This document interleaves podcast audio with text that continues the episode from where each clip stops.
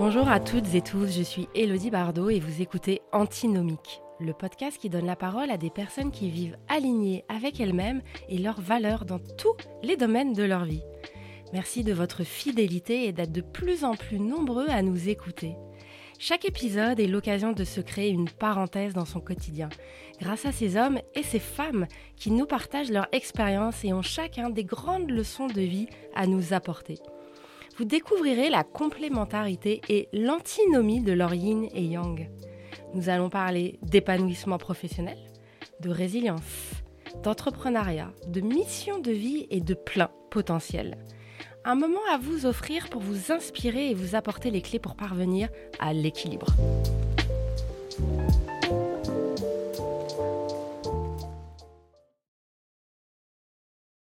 Notre invitée d'aujourd'hui est Sophie Guignard-Lacroix, née à Grenoble, 39 ans, mariée, deux enfants et un bébé en route. Elle a commencé sa carrière en banque où elle conseillait des gouvernements sur la gestion de leurs dettes. Elle a ensuite dirigé un magazine culturel à Buenos Aires, puis rejoint la rédaction du Monde à Paris. Depuis l'année dernière, elle co-organise et dirige les sommets, un événement proposant à des dirigeants d'entreprise de prendre un temps de recul pour penser leur transformation. Elle est aussi la cofondatrice de l'association La Fabrique des Histoires à Annecy, avec la romancière Charlotte Ponce. Auteure et conférencière à ses heures perdues, son livre Je choisis donc je suis Comment prenons-nous les grandes décisions de notre vie est paru en 2021 aux éditions Flammarion. Bonjour Sophie. Bonjour. Merci beaucoup euh, d'être venue nous voir. Merci à vous pour l'invitation. Pour, euh, pour commencer, est-ce que je peux te demander de te présenter qui, qui est Sophie? Qui est Sophie Waouh, vaste question. euh, pour faire euh, simple, moi je suis née aux Deux Alpes. J'ai une enfance à la montagne, très libre, jusqu'à mes 12 ans année où mes parents se sont séparés et ma mère est partie avec un Belge, donc euh, changement de décor euh, total. Euh, j'ai arrêté le ski, qui était ma grande passion, ma grande ambition, un petit peu comme tous les enfants de, station. et là, en Belgique, j'ai juste attendu de pouvoir partir, donc j'ai passé mon bac le plus vite possible et je suis venue m'installer ensuite à Annecy parce que je savais pas où aller. Euh, je voulais pas rester en Belgique, je pouvais pas retourner aux deux Alpes, il y avait pas grand chose à faire à 18 ans, 17 ans, euh, et, je suis venue ici parce que c'était joli, qu'il y avait une prépa, et euh, voilà. Ensuite, j'ai fait des écoles de commerce, le SCP avec un cursus très à l'étranger, j'avais vraiment à cœur de, de, bouger un maximum, et puis, et puis après Sciences Po parce que je me sentais pas tellement intéressée finalement par le milieu de l'entreprise. Donc je me suis un petit peu réorientée. J'ai effectivement commencé à travailler en banque d'affaires dans un département qui faisait du conseil au gouvernement sur euh, tout ce qui était euh, restructuration de dette. Et souvent des gouvernements assez rock'n'roll qui avaient fait défaut sur la dette, donc Nicaragua, Équateur, euh, des pays africains, l'Argentine, la Bolivie. Donc très, très chouette, mais ça restait la banque d'affaires et quelque chose qui, moi, me correspondait pas à long terme. Euh, donc j'ai démissionné euh, et, là, à ce moment-là, le directeur de la banque venait d'acheter les Inrock en France à titre perso et, euh, m'a dit, écoute, j'ai découvert qu'il y avait une filiale en Argentine, je ne sais pas ce qu'ils font, je ne sais pas si ça m'appartient. Et donc, bah, au lieu d'aller faire n'importe quoi, puisque tu n'as pas de projet, tu as juste le projet de partir, bah, va au moins là-bas, me faire un audit et puis après tu feras ce que tu veux. Et donc j'y suis allée et en fait je suis restée 4 ans parce que le projet était chouette, qu'il y avait des choses à faire. Donc euh, on a restructuré la boîte, on l'a relancée. Et puis, euh, et puis au bout de 4 ans, euh, bah, je suis rentrée parce que l'Argentine c'est chouette mais c'est loin et à un moment donné il faut savoir voilà, si on veut s'y installer définitivement, enfin définitivement. voilà, c'était mes 30 ans, mon papa avait fait un AVC donc un petit moment de, voilà, de ma vie où je me suis dit bon qu'est-ce que c'est quoi la suite et c'est où? Je suis rentrée, j'ai intégré la rédaction du Monde pour euh, développer les, euh, les, activités africaines, euh, notamment, et internationales, éditoriales. Et puis, et puis après, bah, j'ai retrouvé un, amour de jeunesse qui, était, bah, qui datait d'Annecy. Je suis venue m'installer ici de nouveau il y a à peu près 8 ans. On a eu un petit garçon. Et là, donc j'ai démissionné du Monde. On a monté avec un ancien collègue du Monde qui était suisse, qui est toujours suisse, un, un, un, journal en ligne, un magazine en ligne, en fait, à Genève. Et euh, et là, je suis partie assez vite aussi parce que je trouvais pas ma place. Dans euh, la configuration, on était trois, quatre associés, trois, trois hommes suisses euh, beaucoup plus âgés que moi, moi, et on s'est pas vraiment entendu sur, sur, quelques, sur pas mal de choses. Et, et c'est là que en fait, j'ai écrit le livre dont tu as parlé, qui m'a pris beaucoup de temps, beaucoup plus que prévu, parce que j'arrivais pas à en sortir, c'était devenu une obsession. Et puis dès que je trouvais quelque chose d'intéressant, je continuais à, investiguer, etc. Et voilà. Et donc j'en suis à peu près là. Euh, en même temps, donc on a monté avec Charlotte effectivement la fabrique des histoires et avec Xavier que vous avez reçu, euh, euh, qui m'a approché pour pour, pour s'associer à lui en fait pour relancer les, sommets qui avant étaient les sommets du digital.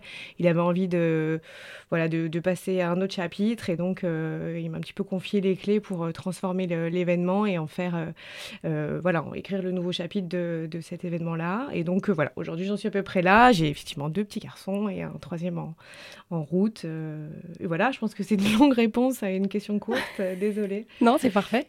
D'abord de la banque d'affaires entre Paris et les capitales latino-américaines et africaines, puis un magazine culturel en Argentine, puis un magazine scientifique en Suisse, avant de te tourner vers l'écriture. Je suis obligée de te poser cette question. Je pense qu'on te pose souvent. C'est quoi ton moteur, ton driver? La curiosité, je dirais. L'envie, la curiosité. Euh, en fait, en réfléchissant, en, regardant un petit peu dans le rétro, euh, notamment quand j'écrivais le livre sur, euh, sur les choix et les décisions, évidemment, je me suis interrogée sur, sur les miennes et je me suis demandé ça, en fait, qu'est-ce qui fait que j'avais choisi à tel moment tel, tel parcours ou tel, tel pays ou tel job. Et en fait, les premiers, c'était des c'était des choix, des demi-choix dans le sens où c'était des choses qu'on m'avait proposées. En fait, le premier job, on me l'a proposé à la sortie de Sciences Po. J'étais paumée, j'avais aucune idée de ce que, ce que je devais faire, ce que je pouvais faire. Et puis là, un ancien camarade de promo qui était beaucoup plus âgé, qui travaillait dans cette banque d'affaires, m'a proposé ça. Il m'a dit, écoute, on cherche quelqu'un pour partir la semaine prochaine en Bolivie.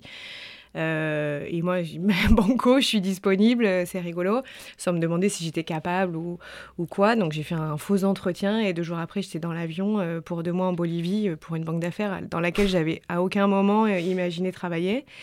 Euh, ensuite, quand j'ai démissionné, ben, encore une fois, là, c'est mon boss qui m'a proposé cette mission en Argentine. J'y suis restée. Euh, ensuite, c'est lui qui m'a proposé de rejoindre le monde quand je lui ai dit je veux rentrer à Paris. Donc, en fait, j'ai dit oui à chaque fois.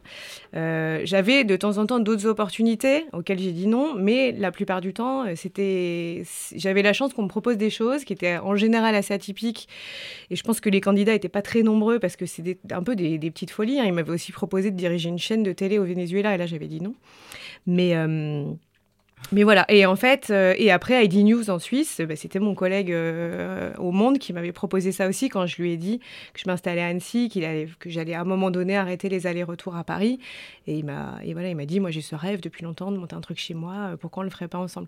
Donc j'ai dit oui à toutes ces étapes-là. Et puis en fait, la, la première fois où j'ai vraiment fait un choix 100% mien, je sais pas si c'est vraiment le sens de ta question, mais euh, c'est quand j'ai écrit ce livre, en fait, parce que personne ne m'attendait, personne ne me l'a proposé. Euh, personne ne vous propose d'écrire un livre, sauf si vous êtes influenceuse euh, avec 300 000 abonnés ou une personnalité. Et, là, voilà, c'est moi qui ai, qui ai, décidé. Et parce que vraiment, j'en avais. Les autres aussi, hein, j'en avais envie. Hein, quand j'ai dit oui à chaque fois, c'est parce que je sentais qu'il y avait quelque chose de rigolo ou que c'était intéressant. Mais là, c'était c'était presque un besoin, en fait. C'était une envie et un besoin. Et, euh, et voilà, ça m'a permis de me demander voilà, quelle, dans quelle mesure j'avais fait euh, ces choix par, euh, par envie, par aspiration, par confort aussi. Mais, mais, dans tous les cas, oui, j'ai jamais choisi en fonction de l'argent. J'ai pas choisi en fonction du statut parce que si on regarde, en fait, je n'ai fait que décroître en termes de statut parce que la banque d'affaires c'est un peu le top en termes à la fois financiers et statut social. Euh, et aujourd'hui, je suis indépendante. Euh, voilà, donc euh, donc c'était pas ça non plus, mais c'était le défi. et puis ouais, que c'était rigolo. Parce que souvent, bah, les, livres ou certaines entreprises, ça, vient de l'histoire du créateur. Mm-hmm. Donc forcément, que ce parcours qui est tellement atypique a, a dû t'inspirer pour, pour aller jusqu'à l'écriture de ce livre. Le mien ouais. Oui, oui, même si en fait dans le livre, ce qui m'intéressait plus que le mien, c'était euh, les parcours des autres. J'ai toujours été euh, fascinée par des parcours de vie inattendus.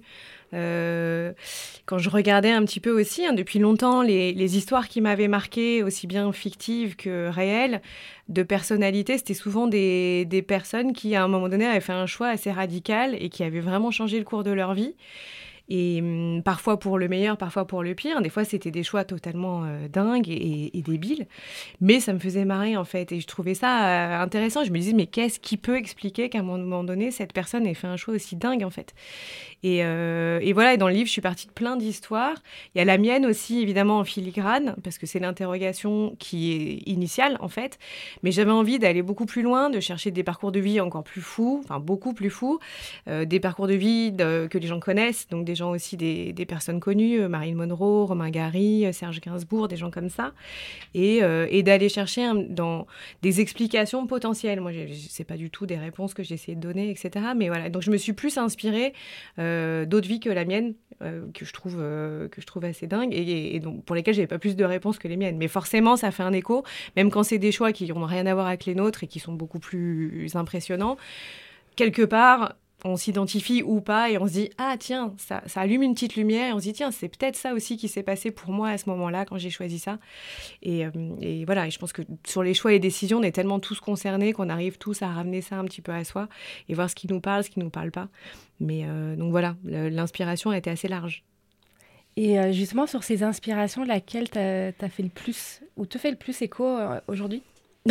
alors, je dirais que c'est celle d'un singe. Alors, c'est assez. J'aurais aimé dire bah, Marilyn Monroe, même si elle a mal fini, mais euh, non, il y avait une histoire, moi, qui m'avait marqué. C'était euh, c'était l'histoire d'un singe, un orang-outan euh, dans un zoo de Chicago, qui était né en captivité, en fait, et, et qui arrêtait pas de s'échapper, qui faisait preuve d'une ingéniosité dingue et qui avait, je sais plus, cinq ou six fois, a réussi à s'échapper, alors qu'à chaque fois, les gardiens renforçaient la sécurité et ils trouvaient des stratagèmes hallucinants pour sortir et, euh, et euh, jusqu'à ce qu'ils construisent des murs énormes, qu'ils mettent des caméras, qu'ils lui mettent des grillages. Vraiment, il était après, il se retrouvait vraiment en prison.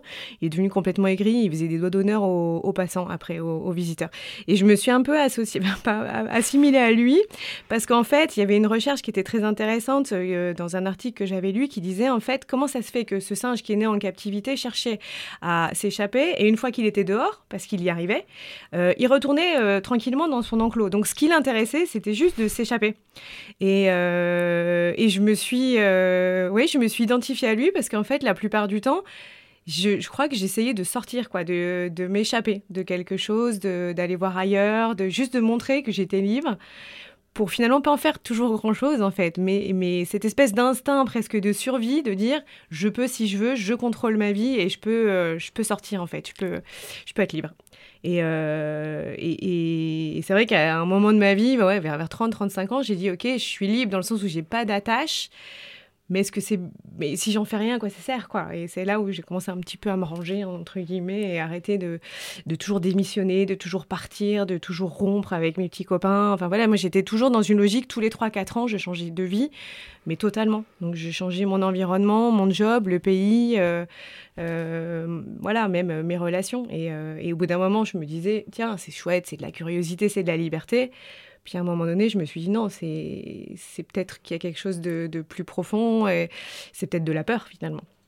Et, euh, et, voilà, c'est l'histoire du singe. Mais euh, voilà, après, il y a plein d'autres histoires qui ne sont pas avec des, animaux, euh, mais des êtres humains qui sont sympas, mais voilà, auxquels je m'identifie moins parce que voilà, il y a, y a Romain Gary qui a vécu une vie par procuration parce que c'était celle de sa mère. c'était, il a fait tout ce que sa mère avait souhaité pour lui. Il y a Marilyn Monroe qui, dont les choix, en fait, quand on regarde, sont, sont beaucoup liés à ses manques, à ses besoins, à une vie de voilà où elle a passé sa, sa vie à chercher son père, à, à chercher à être aimée parce qu'elle avait une mère qui était, qui était schizophrène et, qui était très ambivalente à son égard. Et on voit que tous ces choix n'ont pas été des choix proprement par aspiration, mais plus des fuites et des besoins à combler et qui sont pas des moteurs euh, qui sont euh, en général euh, très sains et on voit bien que ça se finit pas très bien non plus pour elle. Il y avait aussi Hugh Hefner qui me fascine, le, fondateur de Playboy qui, qui vient d'une famille très conservatrice, enfin qui venait parce qu'il est mort, dans laquelle voilà les parents très très euh, pudique, euh, impossible de parler de rien du tout, de jeu, de sexe, de rien du tout. Donc très assez frustré, mais quand même bien rentré dans le rang. Et puis à 27 ans, il s'est marié avec son premier amour, il était évidemment vierge, etc. Et à 27 ans, le gars craque, euh, quitte sa femme, monte Playboy et se met dans un manoir avec des, des, filles blondes. Et on se dit, mais qu'est-ce qui s'est passé en fait comment on passe de, du, blanc au noir quoi, à, cette vitesse. Et en fouillant un petit peu, on se dit, mais oui, évidemment, en fait, il, y avait ça qui était... C'est à la fois une rébellion, et à la fois, à un moment donné, il s'est complètement libéré. Euh. Mais voilà, donc il y a plein d'histoires auxquelles on peut plus ou moins euh, s'identifier, mais, euh, mais qui allument, encore une fois, à un moment donné, enfin, des, qui, moi, m'ont parlé, d'une certaine manière. Voilà. Et par rapport à toutes ces histoires, est-ce que toi, tu, tu vois une valeur commune à toutes ces personnes? Non, pas une valeur. Euh, je vois des... Euh, Un instinct? Je vois des gens qui ont, qui se sont, qui ont essayé, en tout cas. Qui ont essayé de, vivre leur vie, qui, euh, qui ont essayé de faire des choix, qui sont allés loin. Sans pour autant toujours être bien conscient des moteurs en fait qui étaient à l'œuvre des forces et, des mécanismes qui étaient à l'œuvre de manière assez inconsciente mais, euh, mais des gens qui ont essayé. Donc moi j'ai beaucoup de tendresse en fait pour euh, les gens qui essayent et dont je fais partie parce que parce qu'on les voit se débattre un peu avec un destin euh, parfois qui semble écrit quand on voit leur enfance. À propos du livre, je, reprends hein, ce que tu as écrit, tu as marqué l'écrire était-ce donc un bon choix? Si je suis rationnelle une seconde, non.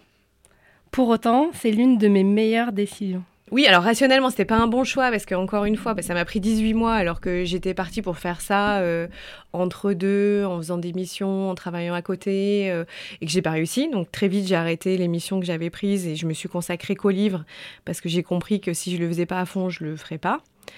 Euh, je m'étais donné neuf mois, ça a duré beaucoup plus. Mais bon, au bout de neuf mois, j'avais un contrat. Donc après, c'est plus facile d'avancer aussi en se disant non, c'est pas 18 mois que je sacrifie pour quelque chose qui peut-être n'aboutira à rien. Mais quand même, on ne sait pas. Euh, et puis, euh, on gagne pas d'argent euh, avec un livre, un premier. c'est pas un best-seller, il a plutôt bien marché, mais voilà, de là à, financer une année et demie de travail, on en est loin. Ça a donné lieu à des, conférences, des choses qui sont très chouettes. Mais voilà, rationnellement, encore une fois, personne m'attendait. C'était pas, ça s'inscrivait pas dans un plan de carrière. Personne ne me demandait d'écrire. je, ne savais pas, je savais pas du tout à quoi ça allait me mener. Donc oui, euh, si j'avais fait une série de pour et de contre, euh, j'avais des opportunités qui étaient plus intéressantes, à la fois financièrement et professionnellement, que me reclure euh, dans un bureau et écrire un livre sur un sujet qui peut-être voilà n'intéressait que moi. Donc, donc voilà, le côté rationnel. Après, pourquoi c'est une de mes meilleures décisions? Bah, Parce que par rapport à ce que j'ai dit tout à l'heure, c'était vraiment la mienne. C'était vraiment quelque chose que j'ai fait moi pour moi. Euh, et puis c'était quelque chose euh, que j'avais besoin de faire euh, parce que j'avais peur en fait de, ça. Je crois que j'ai toujours voulu écrire. Je traîne dans les médias depuis longtemps, c'est pas un hasard. Et j'ai jamais écrit, j'ai toujours été côté management, etc. Mais en fait, ce que je voulais faire, c'était écrire. C'est juste que j'assumais pas ça parce que parce que c'est dangereux. En fait, un livre, une fois qu'il est publié, enfin déjà quand il est, il est publié, c'est déjà une grande victoire. Mais après, il nous appartient plus, il peut être critiqué, il peut faire un flop. Euh, et, euh, et, là, c'est assez dramatique en fait. on, est, on est complètement exposé. On peut se planquer derrière personne. On peut pas dire oui, c'est mon boss qui a rien compris ou c'est la conjoncture qui était pas bonne. Mais euh, donc dans ce sens-là, c'était le choix le plus risqué, dans lequel moi je mettais vraiment mes tripes et, et, que j'avais vraiment peur de rater. J'avais pas peur de rater les autres choses parce que c'était pas grave en fait. On peut démissionner euh, d'un job, on peut trouver des voilà, on peut trouver des raisons pour lesquelles ça n'a pas marché, etc. Là, c'est plus dur, je trouve, sur un livre. Et comme c'était vraiment quelque chose que moi j'avais très à cœur, bah voilà, comme tout ce qui est dur, en fait, euh, c'était très important et donc c'était très dur pour moi de, le faire. Mais, euh, mais voilà, c'est une, une, bonne décision dans le sens où c'est une décision dont je suis très fière parce qu'elle n'était pas simple. Bah oui, parce que ça, ça, demande quand même beaucoup de, persévérance et, euh, du courage aussi dépasser tout ça. Il y, a beaucoup de personnes qui ne le font pas. J'aime beaucoup quand tu dis un choix est un chemin parmi tant d'autres que l'on choisit d'explorer avec l'espoir non pas d'avoir choisi le meilleur, mais d'arriver à en tirer le meilleur. J'ai vraiment l'impression, c'est ça aussi que tu incarnes. Euh, c'est ce chemin-là, justement, et c'est pas euh, est-ce que c'est le meilleur, il n'y a pas d'histoire d'ego, de rien du tout, c'est que tu, tu vis ton aventure. Ouais, alors ça, c'est gentil de dire que je l'incarne, parce que moi, c'est pas le sentiment que j'ai, c'est plus un, moi, un idéal, c'est quelque chose que moi, ce livre, je l'ai aussi écrit parce que j'ai beaucoup de mal à choisir. Alors, on ne dirait pas comme ça parce que j'ai pris des décisions assez radicales, mais encore une fois, elle, elle m'était souvent euh, suggérée ou proposée, et c'était des choses qui étaient assez faciles finalement. Euh, ok, on peut se dire partir en Argentine, tout quitter, c'est dingue, mais en fait non. J'avais 26 ans, j'avais rien à perdre. Euh, non, c'est pas si dingue. Pour moi, écrire un livre, c'était beaucoup plus risqué, c'était beaucoup plus engageant euh, que, ça. Mais j'ai perdu le, oui. Et, et je l'ai écrit parce que j'avais du mal sur les choix engageants. J'avais énormément de mal. me marier, faire des enfants, me poser, etc. C'était quelque chose me qui me faisait très peur parce qu'en fait, je me suis rendu compte que j'étais un petit peu euh, je ne sais pas si c'est pollué par cette euh, idée qui est assez française que choisir, c'est renoncer. Et euh, on entend souvent choisir, c'est renoncer. C'est vrai, choisir, c'est renoncer dans le sens où si on prend une option, on ne prend pas l'autre. Mais en fait, en le présentant comme ça, je trouve que c'est très frustrant, c'est très inhibant, c'est très c'est assez négatif en fait. On se dit bah oui, donc euh, je renonce à quelque chose, je laisse tomber, je ferme une porte et ça donne pas envie de choisir en fait quand c'est présenté comme ça. Et j'avais envie d'écrire ce livre sans m'en rendre compte, hein, mais j'avais besoin de, de, me rendre compte que le choix c'était quelque chose qui ouvrait des perspectives, que c'était pas une finalité, c'était pas tiens j'ai réfléchi, je me suis recentré sur moi, j'ai fait tout un travail blablabla et là j'ai trouvé la réponse et la réponse c'est c'est la fin d'un cheminement. Non, pour moi c'était l'idée de dire en fait euh, euh, le choix, c'est le point de départ. Euh, il faut pouvoir, voilà, on, le fait. Il y a quelque chose qui nous aspire à un moment donné. Euh, on y va. Et puis en fait, c'est le début de quelque chose.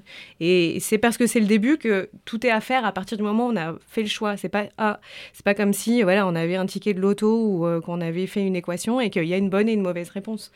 Et c'est vraiment ok, j'ai fait ce choix-là et maintenant c'est un choix, c'est pas un renoncement. Donc maintenant, c'est à moi de le transformer en quelque chose euh, de chouette, de beau et qui soit, qui soit tout sauf un renoncement, qui soit vraiment quelque chose que je vais construire que, et, qui va me donner raison dans le sens où, euh, voilà, en fait, ben, je sais pas, on se marie, oui, c'est un renoncement. Je ne serai pas avec euh, Michel, machin, etc.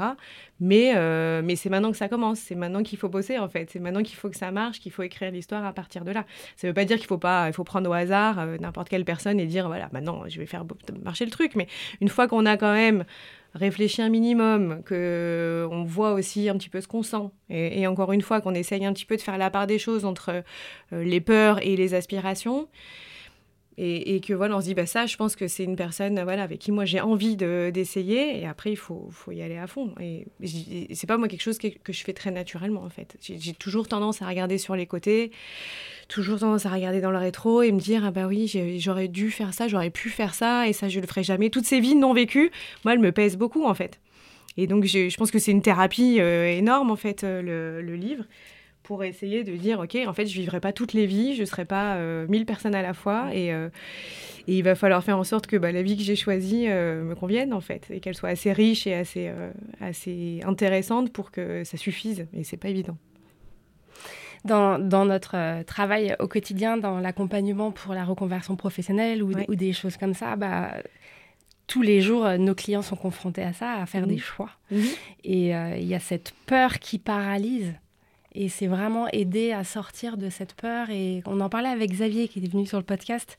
C'est de, dégonfler l'enjeu en fait qu'il y a autour de la question. Ouais. Oui, je l'écoutais, j'ai écouté. Il, a cité euh, Jeff Bezos. Oui. C'est marrant parce qu'en fait, euh, il se l'est complètement approprié. Je l'entendais euh, bah, parler de, de, de, ce passage dans, le, dans mon livre, effectivement, où je, je raconte, en plus vraiment sur le ton de l'anecdote, que Jeff Bezos, en fait, dit qu'il attend d'avoir 70% des réponses aux questions pour se lancer.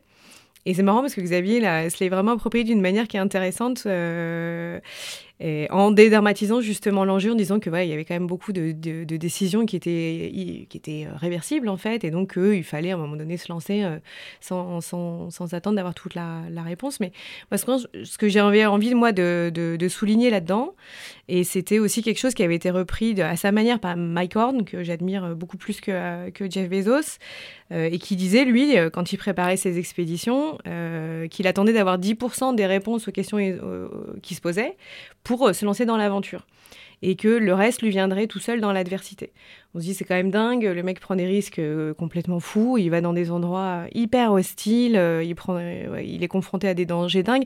Il est hyper préparé, hein, bien sûr, il connaît toutes les espèces de plantes, d'animaux, de... mais il sait pas ce qui va arriver. Il sait pas quand il va y avoir une tempête, il sait pas s'il va tomber dans l'eau, mais, mais ça l'arrête pas en fait. Il se dit, il a suffisamment confiance en fait, à un moment donné, il a réussi par tout son, toutes ses expériences aussi passées, il s'est rendu compte qu'il était capable, le moment venu, de se retourner, de trouver des, solutions et même d'abandonner, puisque sa dernière expédition, c'était un, abandon. Donc euh, je pense que c'est ça, en fait, qui est intéressant, c'est de se dire, voilà, le choix, encore une fois, c'est le point de départ. Euh, c'est assez rarement irréversible, à part si on décide de tuer quelqu'un ou de voilà. Mais euh, bon, il y en a qui le sont. Hein, faire des enfants, c'est irréversible, etc. Mais mais on a quand même les capacités en soi de d'en faire quelque chose de bien. Ou euh, voilà. Et je pense que c'est dans ce sens-là qu'il faut dédramatiser l'enjeu. Euh, après, je suis pas d'accord. Il faut quand même faire attention à l'heure de faire des choix, il faut quand même bien réfléchir. Euh, et moi, je dis souvent, c'est pas, encore une fois, parce qu'il y en a des bons et des mauvais, mais parce que ces choix vont nous transformer. Et donc, moi, euh, j'étais, je crois, ouais, il y a deux semaines, à Saint-Michel, on m'avait invité, ils faisaient un forum pour les étudiants, euh, les, lycéens, en fait, sur l'orientation, etc. Et c'était sur le, thème de l'aventure. Et, donc, je sais plus, il y avait une question, il y avait une question là-dessus, en fait, sur euh, sur les choix, euh, comment dire, un peu finaux, un peu définitifs, etc. Et s'il fallait tout maîtriser euh, pour faire les choix. Mais je disais non, il faut pas tout maîtriser, il faut pas savoir. C'est pas grave si tu as pris de la bio ou du français ou n'importe quoi. Mais par contre, faites attention, enfin, faites attention aux choix que vous faites. Non pas, encore une fois, parce qu'il y a des bons et des mauvais, mais parce que ces choix vont vous transformer. Si vous choisissez de, faire de, des sciences plutôt que de la littérature, vous ne serez pas la même personne. Si on décide d'être médecin plutôt que prof, vous ne serez pas la même personne. Il n'y en a pas un qui est mieux que l'autre. Il n'y en a pas un qui a un meilleur choix parce que les deux, on peut trouver des très bonnes raisons pour les deux de choisir telle ou telle orientation, tel ou tel métier. Mais ça va faire de vous quelqu'un de différent. Si vous habitez à Paris versus Annecy, vous allez être une personne différente. Ça va vous transformer. Donc c'est dans ce sens-là qu'il faut réfléchir, euh, à mon sens, aux choix qu'on fait. C'est qu'ils vont avoir un impact. Ils vont décider de la personne qu'on va devenir parce que les choix sont, enfin, on est la, somme de ces choix-là. Ils nous transforment euh, et, une fois que, voilà, si on, est banquier, on devient banquier. moi, c'est aussi une, des raisons pour laquelle j'ai démissionné de ce premier travail, c'est que je ne me retrouvais pas dans ce milieu, dans ces valeurs, dans les moteurs que les, qu'avaient les gens.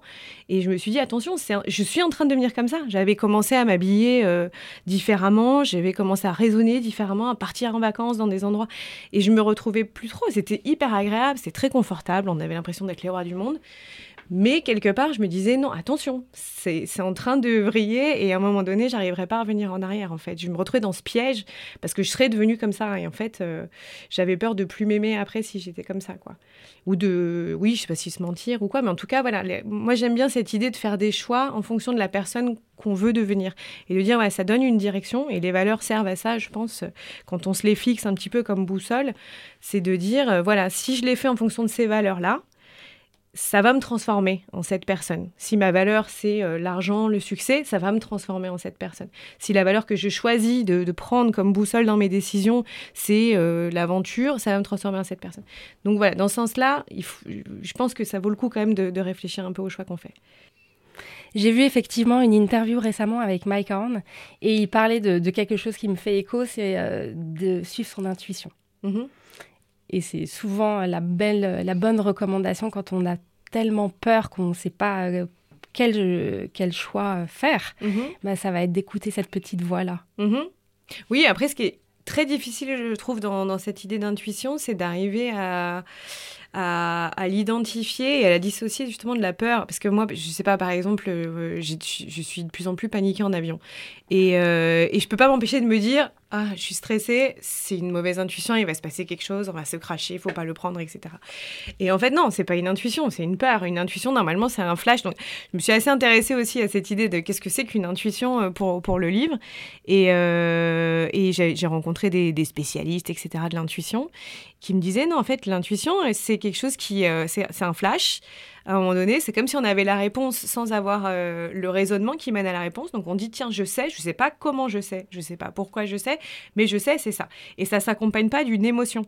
Et, euh, ça, ça m'a beaucoup aidé en fait à faire la, différence entre une, vraie intuition, euh, oui tiens, je sais, j'ai compris, le truc est évident, il est devant moi, ou un mauvais pressentiment ou une espèce d'angoisse ou dire non, il faut pas y aller, j'ai l'intuition qu'on va se prendre une avalanche ou un truc comme ça.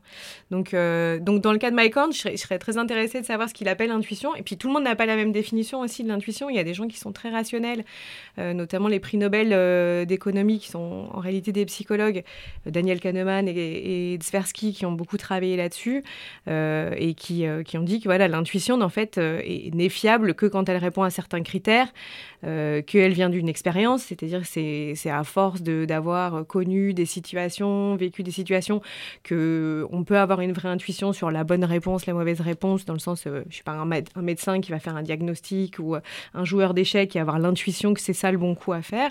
Euh, il fallait aussi que ce soit vérifiable pour que justement bah, on puisse savoir que oui, ok, c'était une vraie intuition puisqu'elle s'est vérifiée. Puis la troisième, c'était que ça marchait que quand les règles étaient toujours les mêmes. Et quand elle... Donc par exemple, une intuition en bourse, ça marche pas. Et puis, il y, a plein d'autres gens qui parlent d'intuition beaucoup plus euh, ésotérique et qui vont dire voilà, ça m'est tombé du ciel, euh, c'est une énergie que j'ai sentie. Euh, et l'intuition, voilà, un peu chamanique, voilà, beaucoup plus spirituelle. On se dit tiens, tout d'un coup, il y a quelque chose qui nous envoie un message. On a la réponse sans savoir pourquoi. Et il faut suivre ça. Donc, moi, je ne sais pas bien où je me situe par rapport à ça, mais ce qui est clair, c'est que moi, la conclusion à laquelle je suis arrivée euh, par le livre, c'est-à-dire quand j'ai fait comme une grande, euh, une grande cartographie de toutes les influences euh, positives, négatives, tous les freins et puis tous les moteurs qui pouvaient intervenir dans nos décisions. Et, ma conclusion, c'est que c'était quand même un gros bazar, un gros chaos qu'on était en proie, qu'on était systématiquement à la proie de, de plein de choses inconscientes des, des, des, influences euh, historiques, familiales, euh, culturelles, sociales, biologiques, enfin voilà, qu'il y avait quand même beaucoup de choses à l'œuvre. Arriver à, à, mettre tout ça de côté et dire non, ce choix, il est complètement libre, c'est complètement moi et c'est vraiment une aspiration, c'est hyper difficile. Et donc, qu'est-ce qui reste en fait une fois que, qu'on s'est rendu compte que les choix étaient très complexes et que les faire totalement librement était quasiment impossible? C'est-à-dire quand on est voilà, dépollué de toutes ces influences potentiellement qui peuvent freiner en fait les choix. Et euh, bah, il reste l'intuition. Mais euh, voilà, un, il faut apprendre à, à la reconnaître, ce qui n'est pas du tout évident, parce que c'est voilà, dire aux gens écoutez votre cœur, écoutez votre intuition. mais J'imagine que c'est c'est ton cas quand tu quand accompagnes des gens, ils vont dire bah, ok, mais il me dit rien. Euh, c'est difficile en fait de savoir. Alors. Dans ma formation au Québec, mhm. effectivement, j'ai découvert l'intuition, mais beaucoup plus que ce qu'on peut entendre. J'ai été ouais. Et ce qui était vraiment intéressant, et c'est de le tester après, c'est de c'est les premières secondes, mais tout de suite. D'accord. Et dès que ça va un petit peu plus loin, c'est ton ego, c'est ton mental qui a mhm, peur. Mhm. Et donc, moi, ce que j'ai fait personnellement dans ma vie, c'est que je me suis dit, je vais essayer de, de, suivre ce canal-là. Je veux voir, j'y crois. Et c'est qu'au fur et à mesure, j'ai tiré un fil. Tiens, mhm. là, j'ai cette intuition-là, je vais la prendre. Je vais y aller. J'ai rien à perdre. Ah, et deux semaines après, je vais faire celle-là, celle-là. Mhm. Et en fait, je me suis rendu compte que plus je faisais ça, plus j'avais d'intuition. Mhm. Et, et, plus le chemin que je prenais était celui que je voulais. Mhm. Avec, comme tu dis, comme boussole, les valeurs et quelle est la personne que je veux devenir. Et ça, c'est mon libre arbitre. Ouais, Donc, par rapport à l'intuition, c'est ça. Et dans les personnes qu'on accompagne, bah, ça sert à rien de leur dire écoutez votre intuition. C'est super euh, abstrait. Donc après, il y, a des, y a des exercices de respiration, de leur apprendre à effectivement se connecter plus à l'intérieur de soi. C'est possible, mais ça prend du temps. Ouais. Non, non, je pense que ça se travaille et effectivement, euh, j'ai rencontré, moi, il n'y a pas très longtemps, un spécialiste de l'intuition qui est euh, bon, qui ça va hyper loin. Et c'est celui qui a que mentionné euh, comment il s'appelle cet auteur là qui a, qui a, fait un livre qui s'appelle Intuitio. J'oublie toujours son nom. Laurent Gounel? Voilà. Et à la fin il remercie un type qui s'appelle Alexis euh, Champion.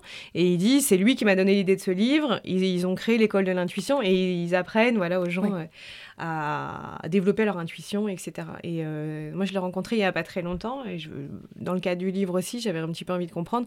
Et, lui disait ça. Alors, il va loin, loin, il va très loin. Quand on a eu des discussions qui sont, voilà, donc il faut pas avoir peur quand même d'aller dans des trucs un peu magiques, un peu voilà, inexplicables. Mais, mais ce qui était intéressant, c'est ça, c'était cette idée que bah, qu'elle se travaille, qu'il y a des exercices, qu'il faut arriver à être en contact avec soi. Ça. voilà. Donc, mais c'est pas évident. Encore une fois, moi je trouve que c'est c'est pas évident. Après, j'aime bien moi du coup remplacer le, terme d'intuition qui est effectivement très abstrait. Comme moi, je suis pas sûre d'être très intuitive et d'être capable aujourd'hui, en tout cas, d'être euh, en relation avec mon intuition. j'ai plutôt tendance à préférer la curiosité ou le chemin le plus intéressant. C'est-à-dire juste, j'essaye maintenant de me dire quand j'ai une décision à prendre, euh, premièrement, voilà, qu'est-ce qui me fait plutôt pencher pour euh, une, euh, une orientation ou une autre. Donc je prends le... Voilà, je suis enceinte, j'attends mon troisième enfant. Ça a été une décision hyper compliquée à prendre parce que, pareil, qui a besoin d'un troisième enfant? Le monde dans lequel on vit, rationnellement, ça n'a aucun sens. On en a parlé, euh, les, les, premiers sont grands, je suis vieille. Enfin, il y a plein de raisons de ne pas le faire.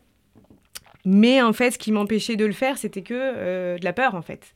Les, tous les arguments que, que je pouvais euh, évoquer pour, euh, pour pencher plutôt du côté du non, c'était peur qu'il soit malade, peur que ça se passe pas bien, peur que ça, que ça m'enlève de la liberté, que ça déséquilibre la famille. Enfin, c'était que des peurs. Elles sont légitimes et il faut les entendre, elles sont, elles sont tout sauf, sauf abstraites et elles vont peser. Mais j'avais pas envie de prendre une décision euh, par peur, en fait. J'avais pas envie que ce soit le moteur et de dire non, je ne l'ai pas fait parce que j'avais peur. Et, euh, et peut-être que c'est une mauvaise décision, j'espère qu'il va bien, etc.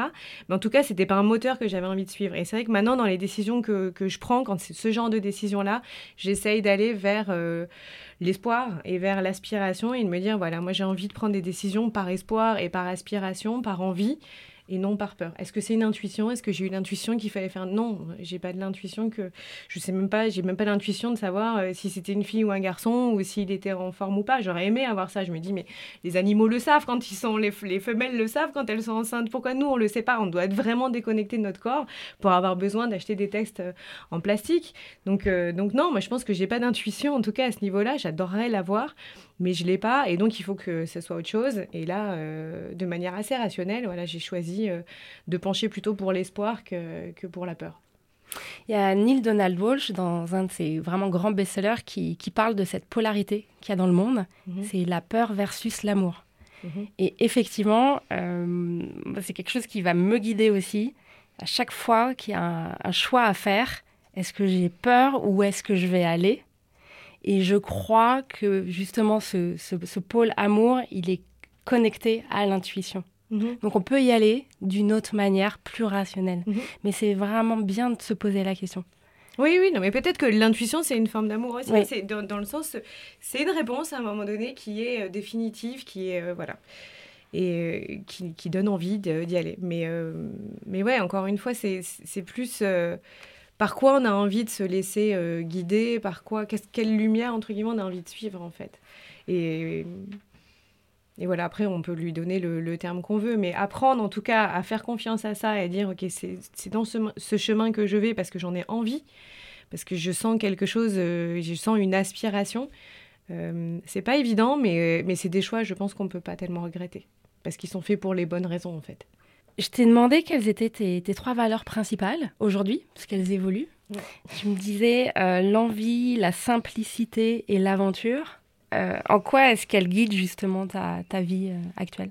Alors oui, j'ai pas répondu dans le sens où quelles sont les plus importantes, hein, parce que la gentillesse, la générosité, euh, mais j'avais envie de, choisir des valeurs qui, euh, qui m'aident justement à choisir en fait, euh, parce que c'est c'est ça l'intérêt des valeurs, parce que sinon on peut les brandir comme ça en disant moi mes valeurs c'est ceci cela, si on les incarne pas ou si elles nous aident pas à faire des choix à un moment donné, c'est que du discours et, et j'aurais pu dire des choses à la Nelson Mandela et puis voilà, mais mais aujourd'hui voilà les certaines valeurs qui m'aident en tout cas à, avancer, c'est celle-là.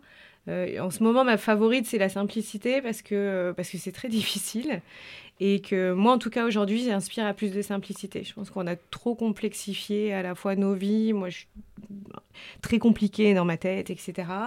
Euh, on a beaucoup, on a beaucoup de choses matériellement, on a beaucoup de j'ai envie de simplifier, j'ai envie de retrouver quelque chose de, plus euh, léger, j'ai envie de simplifier la logistique pour faire de la place à, d'autres choses, j'ai envie de simplifier euh, mes questions, ça c'est vraiment pas facile. Euh, oui, j'ai envie d'avoir une vie plus simple. Je pense que c'est aussi un peu dans l'air du temps avec l'écologie, etc. D'arrêter de, de, tout vouloir, de courir après tout, de vouloir faire tous les voyages, de posséder toutes les j'ai voilà, j'ai envie d'un petit peu de me, de me déposséder de, aussi bien matériellement qu'intellectuellement de pas mal de choses.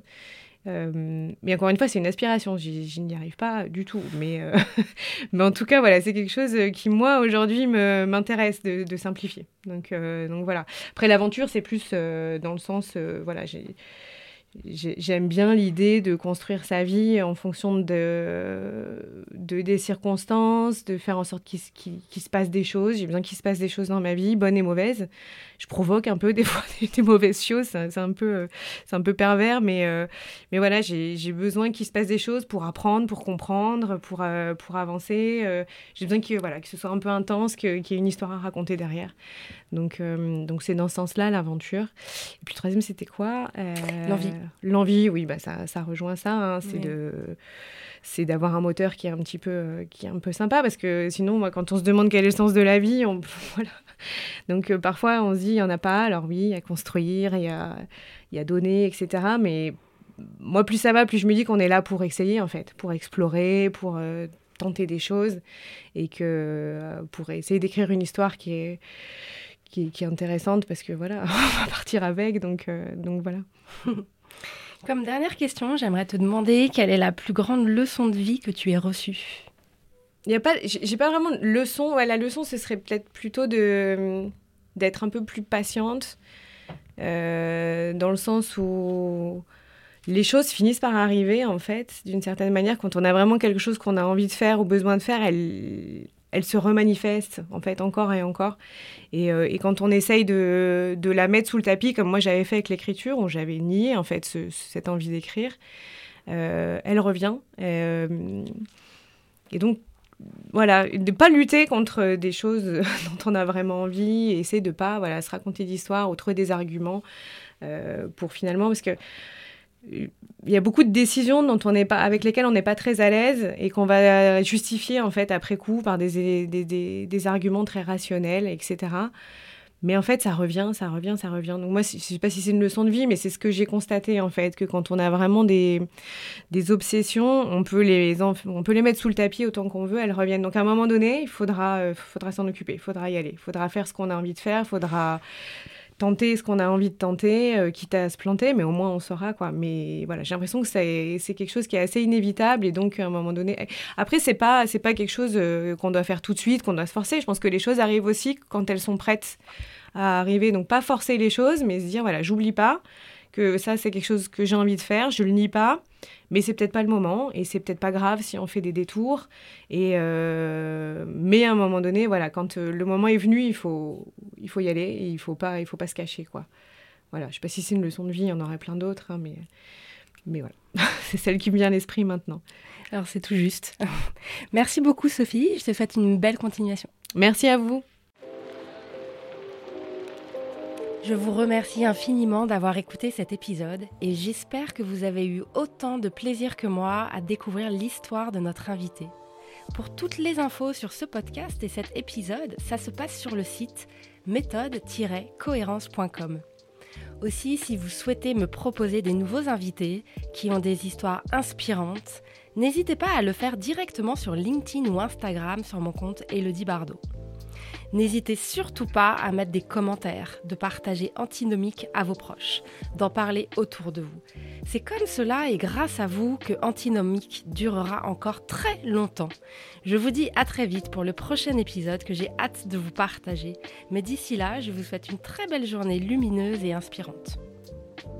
Retrouvez-nous également sur toutes les plateformes habituelles des podcasts et un grand merci à Cyril Marie de Inspire Studio et son équipe qui coproduisent ce podcast avec moi.